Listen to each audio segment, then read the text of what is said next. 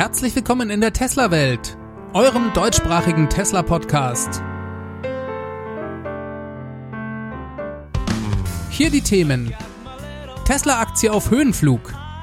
Baut Tesla ein neues Fahrzeug? Und neue Sammelklage wegen Lackschäden.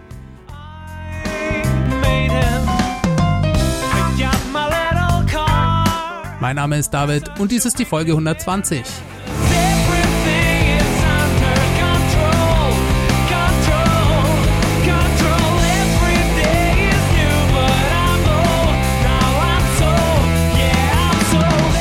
Hallo zusammen. Ich darf euch alle ganz herzlich mal wieder bei mir in der Tesla-Welt begrüßen. Ganz toll, dass ihr es wieder geschafft habt einzuschalten, denn ich habe wieder jede Menge News für euch gesammelt, die sich wirklich lohnen in der nächsten halben Stunde zu besprechen. Wir fangen gleich mit einem ganz heißen Thema an und kommen mal zu Gerüchten um ein neues Tesla-Fahrzeug. Ja, ihr habt richtig gehört. Es könnte ein neues Tesla-Modell geben. Moment mal, Tesla ist doch eigentlich gerade schwer mit der Produktion von Model Y und Model 3 beschäftigt. Wie geht das denn zusammen? Des Weiteren stehen der Tesla Semi-Truck, der Cybertruck und der neue Tesla Roadster immer noch aus. Wie passt denn da bitte jetzt schon ein neues Fahrzeugmodell ins Bild? Ich erkläre euch das mal. Das Ganze steht im Zusammenhang mit der Boring Company über die Boring Company und vor allem über eins ihrer Projekte in Las Vegas. Da habe ich euch ja vor wenigen Folgen erst erzählt. Das war in der Folge 117. Wer nicht genau weiß, was die Boring Company überhaupt ist, der kann das da gerne nochmal nachhören. Damals habe ich euch berichtet, dass die Boring Company gerade einen zweiten Tunnel auf dem Messegelände der CES fertiggestellt hat. Und ich habe euch damals auch gesagt, dass es noch offen ist, wie eigentlich genau das Transportsystem überhaupt ausschaut also welche Art von Fahrzeugen in diesen Tunneln zum Einsatz kommen soll. Klar war eigentlich bisher nur, dass diese von Tesla kommen sollen. Und seit dieser Woche gibt es die Info, dass Tesla anscheinend an einem zwölfsitzigen Minibus oder Van arbeitet. So, das ist bisher noch keine richtig gesicherte Info, also zumindest keine offizielle Info von Tesla, und es wurde auch nicht im Zusammenhang mit dem Projekt in Las Vegas bekannt, sondern es geht um ein potenziell neues Projekt der Boring Company in Los Angeles. Es soll ein insgesamt 2,8 Meilen langer Tunnel von einem der Flughäfen in Los Angeles, der nennt sich Ontario International Airport lustigerweise, zu einem Ort namens Rancho Cucamonga gebaut werden. Auch ein sehr cooler Name. Die Boring Company, die hat sich auf das Projekt beworben und der Vorschlag war wohl so überzeugend, dass der zuständige Bezirk San Bernardino sämtliche Studien über die Machbarkeit mit anderen Transportsystemen abgebrochen hat. Die sind anscheinend Feuer und Flamme für das Projekt mit der Boring Company. Keine große Überraschung, wenn man sich mal den aufgerufenen Preis dafür anschaut, denn die Boring Company veranschlagt für dieses Projekt gerade mal 50 Millionen Dollar. Das ist ein absoluter Witz, wenn man das zum Beispiel mit den Baukosten für ein richtiges U-Bahn-System vergleicht. Nagelt mich nicht drauf fest, aber ich meine, da kostet eine Meile Tunnel ungefähr eine Milliarde Dollar. Wie kommen wir jetzt aber zu der Info mit dem zwölfsitzigen Bus oder Shuttle? Da gab es ein Interview mit einem Angestellten des Bezirks San Bernardino, der heißt Kurt Hagman und ist der San Bernardino County Supervisor. Das Interview hat er einer Lokalzeitung gegeben und darin über das Projekt mit der Boring Company gesprochen.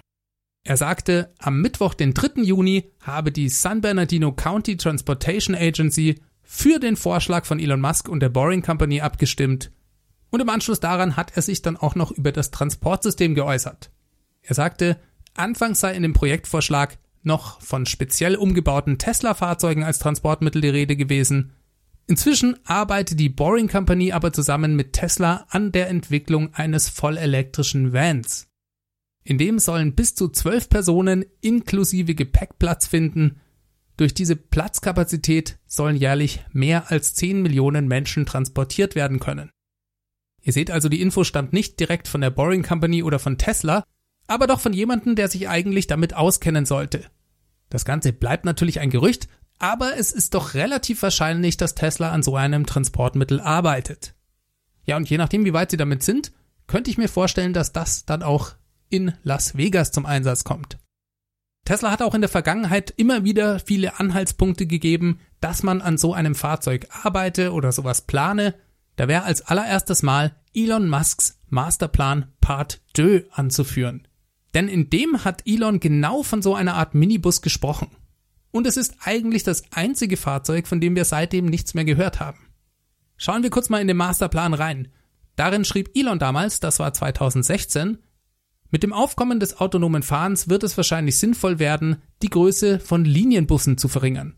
Ein Busfahrer übernehme dann eher die Aufgabe eines Flottenmanagers, anstatt noch selbst zu fahren.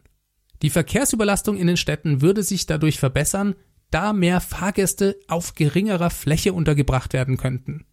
In solch kleineren Bussen könnte zum Beispiel der Mittelgang wegfallen, zusätzlich könnten Sitze dort platziert werden, wo es derzeit Einstiegsmöglichkeiten gibt. Naja, und der Busfahrer, der fällt ja dann auch weg, wenn das Fahrzeug autonom fährt. Dann könnte man auch die Beschleunigungs- und Bremsvorgänge auf den Verkehrsfluss besser abstimmen. Denn es handelt sich ja nicht mehr um träge, schwere Busse, sondern um kleinere, agilere Fahrzeuge, die schnell beschleunigen können. Solche Fahrzeuge würden die Menschen auch den ganzen Weg bis zu ihrem Ziel bringen. An bestehenden Bushaltestellen könnte es fest installierte Rufknöpfe geben für Menschen ohne Telefon. Das geplante Fahrzeugdesign bietet Platz für Rollstühle, Kinderwagen und Fahrräder. Zitat Ende. Kurz nach Veröffentlichung des Masterplans schrieb Elon auf Twitter von einem Tesla Minibus, der auf Basis des Model X Fahrgestells entwickelt werden könnte und in dem überraschend viele Personen Platz fänden. Das war, wie gesagt, 2016. Seitdem haben wir eigentlich nichts mehr so richtig davon gehört. Ich meine, Elon hat sich nochmal in irgendeinem Interview dazu geäußert und gesagt, dass Tesla zu viele Projekte am Start habe und dieses Minibus-Projekt sich deshalb etwas weiter nach hinten zeitlich verschiebe. Außerdem macht es natürlich keinen Sinn, ein neues Fahrzeugmodell zu entwickeln, wenn man nicht auch die Batterien dazu zur Verfügung hat. Ja, ich denke, das ist vermutlich der größte Knackpunkt bei der Geschichte. Aber für Projekte wie ein Transportsystem der Boring Company, da müsste man ja gar nicht sehr viele Fahrzeuge davon herstellen. In dem Sinne wäre das auch erstmal kein Produkt für den Massenmarkt, sondern ausschließlich etwas für die Boring Company.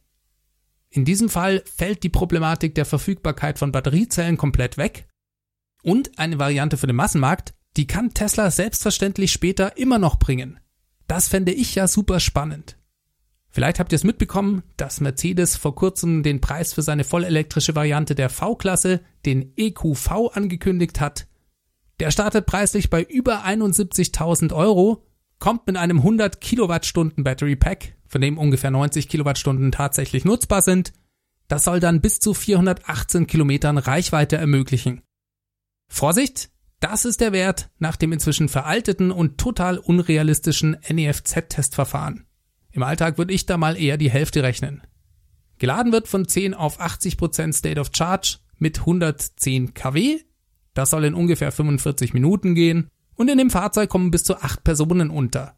Laderaumvolumen ist 1410 Liter, die Höchstgeschwindigkeit liegt bei 160 Kilometer pro Stunde. Wieso erzähle ich euch das alles so genau?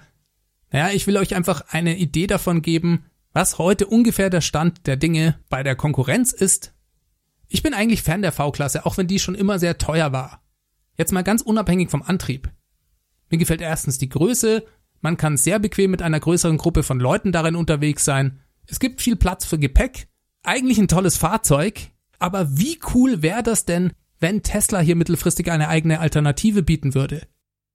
Die könnte dann mit richtig guten Werten glänzen. Denn da überzeugt mich der EQV leider nicht. Den kann man sich aufgrund der Reichweite am ehesten vielleicht noch als luxuriöses Hotel-Shuttle am Flughafen vorstellen oder so. Aber stellt euch mal vor, so ein Tesla-Van der zwischen 500 und 800 Kilometern Reichweite hat und mit 250 kW oder schneller laden kann. Das wäre eine feine Sache. Und auf der Basis, da könnte man sich eine ganze Reihe von Anwendungen vorstellen.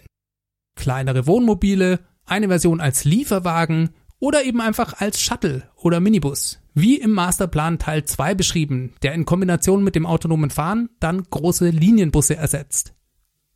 Diese Fahrzeugklasse und auch die Fahrzeuggröße finde ich persönlich ein hochspannendes Segment. Und gerade in diesem Bereich, also Transporter, Lieferwagen, da sehen wir bereits heute schon sehr viel Bewegung hin zur Elektromobilität. Gerade da, wo man viel in Städten unterwegs ist, wo es viele Stops gibt und auch nicht besonders schnell gefahren wird. Da sind die Vorteile eines elektrischen Antriebs besonders attraktiv. Das ist neben Convenience, weniger Lärm, den wegfallenden lokalen Emissionen, vor allem auch ein Kostenvorteil. Außerdem fällt eine begrenzte Reichweite da oft nicht ganz so stark ins Gewicht. Dann nämlich, wenn die tägliche Route eines Paketlieferfahrzeugs zum Beispiel nur 120 Kilometer am Tag sind. Dann kann das Fahrzeug tagsüber fahren und im Depot nachts einfach wieder aufgeladen werden. In diesem Bereich ist also bereits viel Dynamik drin und das wird die nächsten Jahre auch noch so bleiben. Die Elektrofahrzeuge von DHL und UPS, die kennen wir ja bereits. Ich denke da aber auch an so Firmen wie das Startup Rivian, das für Amazon in den nächsten Jahren 100.000 Lieferfahrzeuge bauen soll. Aber es sind da auch noch jede Menge andere Fahrzeuge von verschiedenen Herstellern in der Pipeline. Zum Beispiel will Ford eine vollelektrische Variante des Transits bringen und auch General Motors haben diese Woche verlauten lassen, an einem neuen vollelektrischen Van zu arbeiten, der sich an Geschäftskunden richtet. Das war auch eine ganz interessante Meldung. Die kam über Reuters. Dort hieß es, Zulieferer, die bei GM und Ford mit solchen Plänen vertraut sind, die sagten gegenüber Reuters, dass die beiden Autohersteller, also Ford und GM, nicht die Tür für Tesla offen lassen wollten, wie sie es im Bereich der Pkw getan hätten. Denn Lieferwagen und Nutzfahrzeuge zählten zu ihren profitabelsten Geschäftsbereichen. Ja, und diese letzten zwei Sätze, die haben mir besonders Spaß gemacht, denn es zeigt doch, obwohl Tesla heute offiziell noch gar keinen elektrischen Van oder Lieferwagen in Planung hat, beschleunigen sie bereits die Entwicklung von Elektrofahrzeugen in diesem Segment, und zwar bei den anderen Herstellern. Das ist doch auf jeden Fall eine sehr gute Nachricht. Trotzdem wäre es natürlich spitze, so ein Fahrzeug von Tesla selbst zu sehen. Und gerade wenn sie das anfangs nur in ganz geringen Stückzahlen für die Boring Company entwickeln, dann könnte ich mir vorstellen, dass wir so ein Fahrzeug schon relativ bald sehen werden. Denn mir fällt kein guter Grund ein, das nicht auch bei anderen geplanten Boring Company Loops einzusetzen. Zum Beispiel eben auch in Las Vegas. Und dieses Projekt soll ja bereits nächsten Januar fertiggestellt sein. Wir sind sehr gespannt und ich berichte euch selbstverständlich, sobald es dazu neue Informationen gibt. So, nach diesem kleinen Ausflug in die Welt der Nutzfahrzeuge kommen wir mal zu einem etwas unschöneren Tesla-Thema. Denn es gibt diese Woche mal wieder von einer Klage gegen Tesla in den USA zu berichten. Und zwar geht es hier um Schäden an der Lackierung beim Model 3 nach Einsatz in winterlichen Verhältnissen. Da gab es in der Vergangenheit schon immer mal wieder Berichte von unzufriedenen Model 3 Kunden. Die hatten zum Teil schon nach überraschend kurzer Zeit Schäden an der Lackierung ihrer Fahrzeuge. Da geht es vor allem um die Bereiche um die Reifen herum, ganz unten am Fahrzeug. Da ging einfach die Farbe weg und es gab weiße Flecken. Das wie gesagt unterhalb der Türen und zum Teil anscheinend bereits nach nur einem Winter. Beschwerden darüber kamen vor allem aus Quebec in Kanada, Dort gibt es knackige Winter und es kommt dementsprechend viel Salz und Sand gegen Glätte zum Einsatz auf den Straßen. Tesla hat darauf insofern reagiert, indem sie in manchen Gegenden den Kunden kostenfrei ein Allwetterschutzkit zur Verfügung gestellt haben.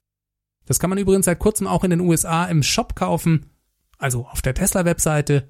Das kostet 100 Dollar und besteht aus einem Plastikschutz, der hinter den Vorderrädern angebracht wird. Das soll Steine, Schmutz und anderen Dreck abfangen und für den Bereich vor den Hinterrädern, da gibt es ein Stück Schutzfolie, das man aufkleben kann. Trotzdem hat sich Tesla anscheinend dagegen gewehrt, solche Lackschäden bei Kunden auf Garantie zu beheben. Zumindest in einigen Fällen. Denn ein betroffener Model 3 Besitzer aus Quebec hat jetzt eine Sammelklage gegen Tesla eingeleitet und sucht derzeit nach Mitklägern.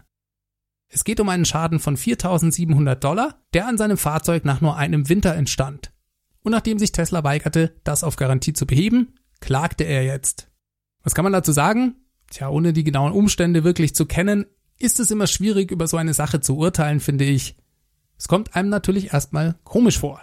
Vor allem, dass hier schon nach so kurzer Zeit bereits so ein schlimmer Schaden am Fahrzeug entstanden sein soll. Das wäre alles andere als normal. Und natürlich sollte das Tesla beheben.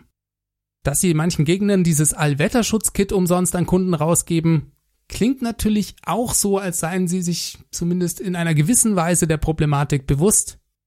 Auf der anderen Seite habe ich ehrlich gesagt nicht den Eindruck, dass es hier um ein Massenphänomen geht. Das ist jetzt natürlich nur ein subjektiver Eindruck. Aber ich finde, es gibt inzwischen schon wirklich viele Model 3 auf der Straße. Und nicht nur in Quebec gibt es richtige Winter. Ich würde also denken, falls es ein generelles Problem gäbe, dann müsste man doch eigentlich von Tausenden von Fällen mit solchen Lackschäden hören. Trotzdem schon sehr komisch, dass dies wohl vorkommt. und auf jeden Fall etwas, was Tesla nicht auf die leichte Schulter nehmen sollte. Zur Not müssen sie eben in den sauren Apfel beißen, solche Schäden beheben und diese Schutzkits serienmäßig anbieten.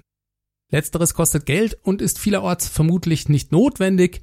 Ich nehme an, deswegen spart sich Tesla das auch bisher. Und auch das kann ich sogar verstehen. Denn jeder Dollar zählt und etwas einzubauen, was ein Großteil der Kunden nicht braucht, will man einfach vermeiden. Das Ganze bleibt für mich trotzdem eine unzufriedenstellende Situation, auch schon allein aufgrund der Tatsache, dass Tesla, was Autolackierung angeht, sowieso nicht den besten Ruf hat. Zumindest nicht für die Fahrzeuge, die aus Fremont kommen. Da sind die Farben weiß und rot aufgrund der Tatsache, dass es sich um Mehrschichtlackierung handelt, wohl noch die besten Optionen. Aber auch da gibt's insgesamt noch Luft nach oben. Das hat übrigens auch Sandy Monroe bei seiner Model Y-Analyse festgestellt. Er fand ja das Fahrzeug ansonsten spitze, aber die Lackierung, die gefiel ihm ganz und gar nicht. Er hatte, glaube ich, sogar ein rotes Model Y. Und auch dort gab es viele Staubeinschlüsse und noch ein paar andere Fehler, die kein gutes Licht auf den Paintshop in Fremont werfen. Seine Empfehlung war, Tesla müsse dies dringend in den Griff bekommen und sich am besten Expertise von außen holen. Er ist absoluter Experte und vergleicht das mit dem Standard bei anderen Herstellern. Dem fällt natürlich jede Kleinigkeit sofort auf, die mich als Otto-Normalmenschen vielleicht gar nicht stören würden. Aber er ist der Experte, daher glaube ich ihm, dass es hier bei Tesla noch Luft nach oben gibt. Ich habe leider überhaupt noch gar keinen Bericht dazu gefunden, wie es denn mit den Fahrzeugen aus Shanghai aussieht. Denn es könnte durchaus sein, dass dies dort bereits viel besser ist. Tesla lernt ja aus seinen Fehlern und wird bei jeder neuen Produktionslinie auch immer besser. Für die Gigafactory in Berlin hat Elon Musk übrigens angekündigt, einen ganz besonderen neuen Paintshop in Betrieb zu nehmen. Tesla-Fahrzeuge aus dann deutscher Produktion, die bekommen laut Elon eine phänomenale Lackierung. Darauf können wir uns also schon mal freuen. Dann wollte ich noch kurz auf ein Gerücht eingehen. Da hatte ich mir eigentlich die letzte Folge schon überlegt, ob ich darüber berichten soll oder nicht. Es ging um eine Nachricht, dass Tesla eventuell in England eine neue Fabrik bauen möchte. Diese Meldung, die geisterte jetzt schon die ganze Woche über die verschiedenen Kanäle. Ich hatte mich in der letzten Folge dagegen entschieden, darüber zu berichten, weil mir das Ganze einfach noch ein bisschen zu dünn war. Nachdem das aber von vielen verschiedenen Blogs und Webseiten aufgegriffen wurde, dachte ich, naja, zumindest sollte ich es kurz erwähnt haben, das Ganze basiert eigentlich nur auf einem einzigen Bericht einer englischen Publikation namens Property Week. Die behaupten, dass eine Organisation in England namens Departure of International Trade für Tesla ein großes Gelände für eine Fabrik und eine Forschungs- und Entwicklungseinrichtung sucht. Dieses Department of International Trade, die haben diese Meldung sogar bestätigt, zumindest, dass sie nach einer Location suchen. Sie haben aber Tesla in keinem Wort erwähnt, sondern sprachen lediglich davon, dass sie auf Standortsuche für eine Produktion von Elektroautos seien. Das war's. Ein Zeitungsbericht, der eine Behauptung aufstellt und eigentlich für mich keine stichhaltige Bestätigung von der entsprechenden Behörde. Mir ist das ein bisschen zu wenig. Vor allem, weil Elon Musk, nachdem er sich für Berlin als Standort entschieden hat, ganz deutlich gesagt hat, dass es für Tesla aufgrund des Brexits mit zu viel Risiko verbunden gewesen wäre, in England einen Standort aufzumachen. Daran hat sich ja inzwischen nichts geändert. Das Model 3 war zwar in England in den vergangenen zwei Monaten das bestverkaufteste Auto überhaupt, das ist wirklich beeindruckend, trotzdem noch eine Gigafactory nur für England allein halte ich für ziemlich unwahrscheinlich. Ein Zentrum für Forschung und Entwicklung vielleicht schon eher, aber eigentlich, naja, ich weiß nicht so genau. Falls jemand von euch eine These hat, warum dies trotzdem Sinn machen könnte, kann er sich gerne bei mir melden. Feedback at teslawelt.de ist die E-Mail-Adresse oder ihr ruft die Hotline an. Das ist die 0211 9763 2363. Dann enden wir diese Woche noch mit einem Blick nach China. Dort kann man übrigens seit neuestem im Online-Konfigurator chinesische Model Y bestellen. Der Produktionsstart ist nach wie vor für Beginn 2021 geplant. Das aber nur ein kleiner Hinweis am Rande. Die Meldung, über die ich eigentlich sprechen möchte, kam von Tesla aus Shanghai selbst. Tesla plant in China einen massiven Ausbau des Supercharger-Netzwerks. Dass es in China dafür Bedarf gibt, liegt ja irgendwie auf der Hand. Trotzdem fand ich das beeindruckend, denn Tesla möchte bis Ende des Jahres dort 4000 neue Supercharger bauen. Wir reden hier von Ladepunkten, also nicht von ganzen Stationen. Bisher gibt es in China 277 Supercharger-Stationen mit etwas über zweieinhalbtausend Ladepunkten. Das macht im Schnitt etwas über neun Ladepunkte pro Supercharger-Station. 4000 zusätzliche Ladepunkte entsprechen also 444 neuen Stationen. Das klingt ziemlich wahnsinnig, könnte natürlich auch sein, dass bei zukünftigen Superchargern deutlich mehr Ladepunkte pro Standort installiert werden. Nehmen wir mal an, der Schnitt liegt bei 25, dann wären es immerhin noch 160 neue Supercharger-Stationen bis Ende 2020. Eine heftige Ansage. Mal schauen, wie lange es dauert, bis China mehr Supercharger hat als Europa oder die USA. Wobei dort der Ausbau selbstverständlich ebenso weitergeht. Insgesamt muss man sagen, hat Tesla bisher, was die Versprechungen beim Ausbau des Supercharger-Netzwerks angeht, meistens seine eigenen Ziele nicht erreicht. Aber Elon hatte vor kurzem nochmal betont, dass sie bei der Skalierung vor allem der V3 Supercharger große Fortschritte gemacht hätten. Bei uns in Europa sind aktuell ungefähr 17 V3 Supercharger im Bau, viele davon mit 20 Ladepunkten und mehr. Dementsprechend können wir uns vermutlich schon bald auf viele neue Stationen freuen. Dann gab es für China auch noch Zahlen für den Monat Mai. Tesla hat hier einen absoluten Rekordmonat abgeliefert. Die China Passenger Car Association berichtet, dass Tesla im Mai eine Rekordzahl von 11.095 in China hergestellten Model 3 ausgeliefert hat. Im Gegensatz zum Rest der Welt hat sich in China der Automarkt schnell wieder nach der Krise erholt, nachdem dort die Pandemie einigermaßen unter Kontrolle war. Im Mai stiegen allgemein die Fahrzeugverkäufe in China wieder ordentlich. Die Zahlen bei Tesla sind aber bei weitem besser als erwartet. Das hat am Montag bereits tagsüber den Aktienkurs ordentlich steigen lassen und zusätzlich gab es dann noch einen Bericht von Bloomberg. Da ging es um ein Interview mit einem Vorsitzenden der Firma CATL. Das ist ja einer der chinesischen Batteriezulieferer von Tesla. Über den haben wir vor ein paar Wochen schon gehört, dass er unter Umständen für Tesla eine neue Generation von Battery Packs ohne Kobalt bauen kann, die auf über eine Million Meilen ausgelegt sein werden. Und dieser Bloomberg-Bericht bestätigt jetzt diese Behauptungen. In dem Interview sagt der Vorsitzende, dass sein Unternehmen nun bereit sei, eine neue Millionen-Meilen-Batteriezelle zu produzieren. Diese soll bis zu 16 Jahre und 2 Millionen Kilometer halten. Das sind dann 1,24 Millionen Meilen. Wortwörtlich sagte er, wenn jemand uns einen Auftrag erteilt, sind wir bereit, das zu produzieren. Er sagte zwar noch nicht, dass die Batterieproduktion bereits laufe, aber Bloomberg berichtete hier, dass diese Art von Batterien zunächst in Tesla-Fahrzeugen landen werden, die aus der Gigafactory in Shanghai kommen. In dem Interview bestätigte der Vorsitzende auch noch, dass er in ständigem Austausch mit Elon Musk direkt steht. CATL verstärke seine Beziehungen zu Tesla, wobei Themen wie kobaltfreie Batterien auf der Tagesordnung stünden. Über Elon fügte er dann noch hinzu, wir verstehen uns gut, er ist ein lustiger Typ, er redet den ganzen Tag über Kosten und ich sorge dafür, dass wir die Lösungen haben. Diese Meldung über das Interview zusammen mit den Rekordverkaufszahlen in China ließ dann am Montagabend den Aktienkurs um über 7% auf 950 Dollar steigen. Am selben Tag hat Tesla dann auch noch einen faszinierenden Bericht über den Impact veröffentlicht, den sie durch ihre Arbeit haben. Der ist etwas umfangreicher. Ich bin leider nicht mehr dazu gekommen, mir den im Detail anzuschauen. Ich denke, darüber sprechen wir dann in der nächsten Folge. Damit sind wir diese Woche mal wieder am Ende angelangt. Diese Folge wurde euch mit freundlicher Unterstützung des Tesla Owners Clubs Helvetia präsentiert.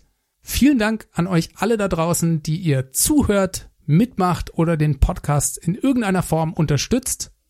Mitmachen könnt ihr, indem ihr mir E-Mails schreibt an feedback@teslawelt.de oder die Tesla Welt Hotline anruft. Das ist die 0211 9763 2363. Alternativ könnt ihr auch einfach eine Sprachnachricht mit dem Handy aufzeichnen und die an die E-Mail-Adresse schicken. Und dann gibt es noch verschiedene Mittel und Wege, diesen Podcast zu unterstützen.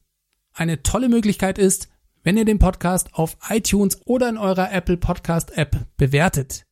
Da lese ich immer wieder echt tolle Kommentare. Vielen Dank dafür. Das motiviert mich nicht nur, sondern ihr pusht den Podcast dadurch auch im Ranking bei iTunes, sodass er leichter von anderen Leuten gefunden wird. Das betrifft übrigens auch die Nicht-Apple-Welt, weil ganz viele Podcast-Apps im Hintergrund auf iTunes zurückgreifen. Wer von euch sich gerade einen Tesla kauft, der ist herzlich eingeladen, meinen Referral-Code zu verwenden. Der Link dazu ist ts.la slash david 63148 und dann noch der Hinweis auf meine Crowdfunding-Plattform. Infos dazu findet ihr auf www.teslawelt.de. Ich bedanke mich nochmal ganz herzlich für eure Zeit und eure Unterstützung. Schaltet nächsten Mittwoch wieder ein. Ich bin echt schon gespannt, was bis dahin wieder alles passiert. Bleibt mir euch eine gute Woche zu wünschen. Bleibt bitte alle gesund. Macht es ganz gut. Bis dahin. Ciao, ciao.